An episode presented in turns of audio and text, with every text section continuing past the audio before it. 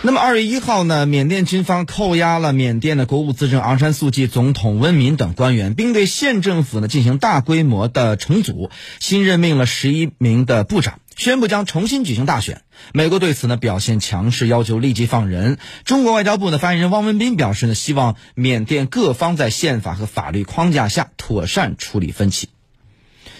那么要理解这次政变呢，首先要把握到缅甸民主改革的历程。缅甸呢是从一九六二年就处于军政府的一个统治之下，国内呢应该说是贪腐盛行啊，经济发展是停滞不前。同时，因为人权问题受到美国的长期制裁，由于军政府呢在这个人民中呢支持度比较低，政权摇摇欲坠，军方被迫开始推行民主化改革。零八年呢，缅甸制定新宪法，规定了缅甸实行总统制，总统由议会选举产生。其中呢，议会分这个民族院，就是所谓的上院和人民院，就是下院。但是呢，百分之二十五的国会议席呢被保留给军方。二零一零年的十一月七号呢，举行了国会大选。由于当时民盟等党派被当局定性为非法组织，军方支持的拱发党赢得了两院的多数席位。从一一年开始啊，军政府实行这个实质性的推进民主改革，昂山素季获释，他和他所领导的民盟逐步的进入到国会。一五年的缅甸再次举行大选，民盟在两院均取得了压倒性的胜利。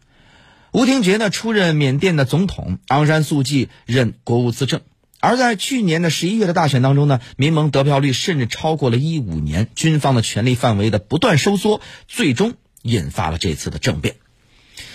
缅甸的民主改革的基本逻辑啊，是濒临倒台、急于求存的军政府被迫推行政治改革。这一改革使得缅甸迎来经济发展的机遇，同时极大改善了他的国际关系。但从巩发党也就是军方这个角度来看，民盟只是他们授权用来稳定社会和改善经济的，而稳定的民主制度如果是削弱持而且持续削弱军方权力，则是不可接受的。随着权力第二次集中于民盟手中，昂山素季将在强大民意的支持下开始第二个五年任期。拱发党依靠选举重新掌握这个议会的希望已经是化为泡影，所以就通过发动军事政变的方式来实现权力回收。那么说这一次呢，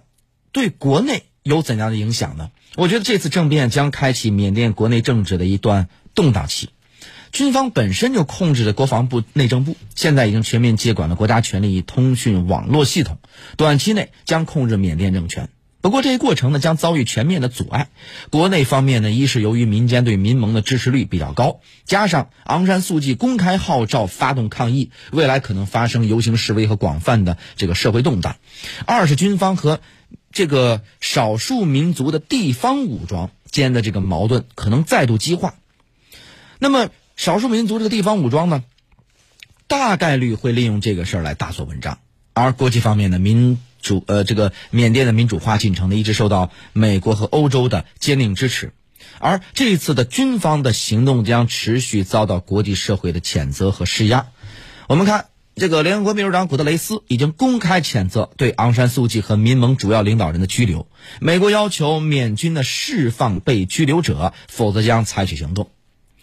那么，鉴于历史已经证明军政府无法带领缅甸发展经济，预计呢，在紧急状态生效的未来一年当中，军方可能采取包括修改宪法在内的多种方式，限制民盟在议会中的权利，但不大可能完全驱逐民盟而恢复军政府的统治。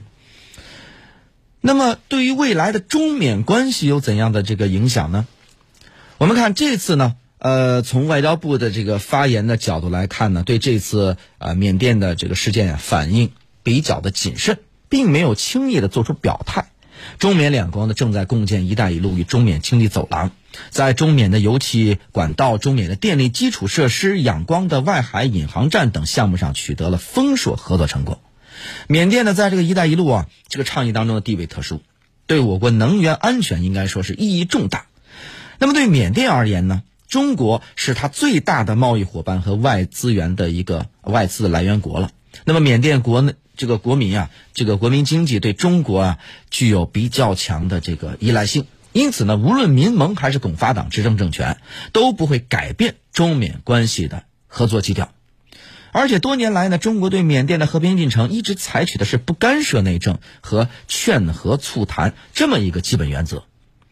与这个缅甸的文职政府，包括军方和地方的这个少数民族的武装之间建立了广泛的联系，所以这次呢，外交部发言人汪文斌呢已经表示，希望缅甸各方在宪法和法律框架下妥善处理分歧。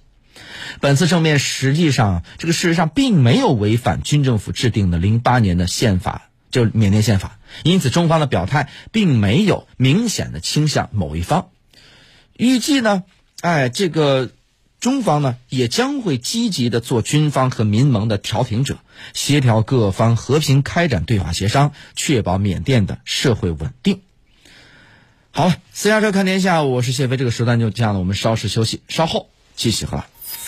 您正在收听的是。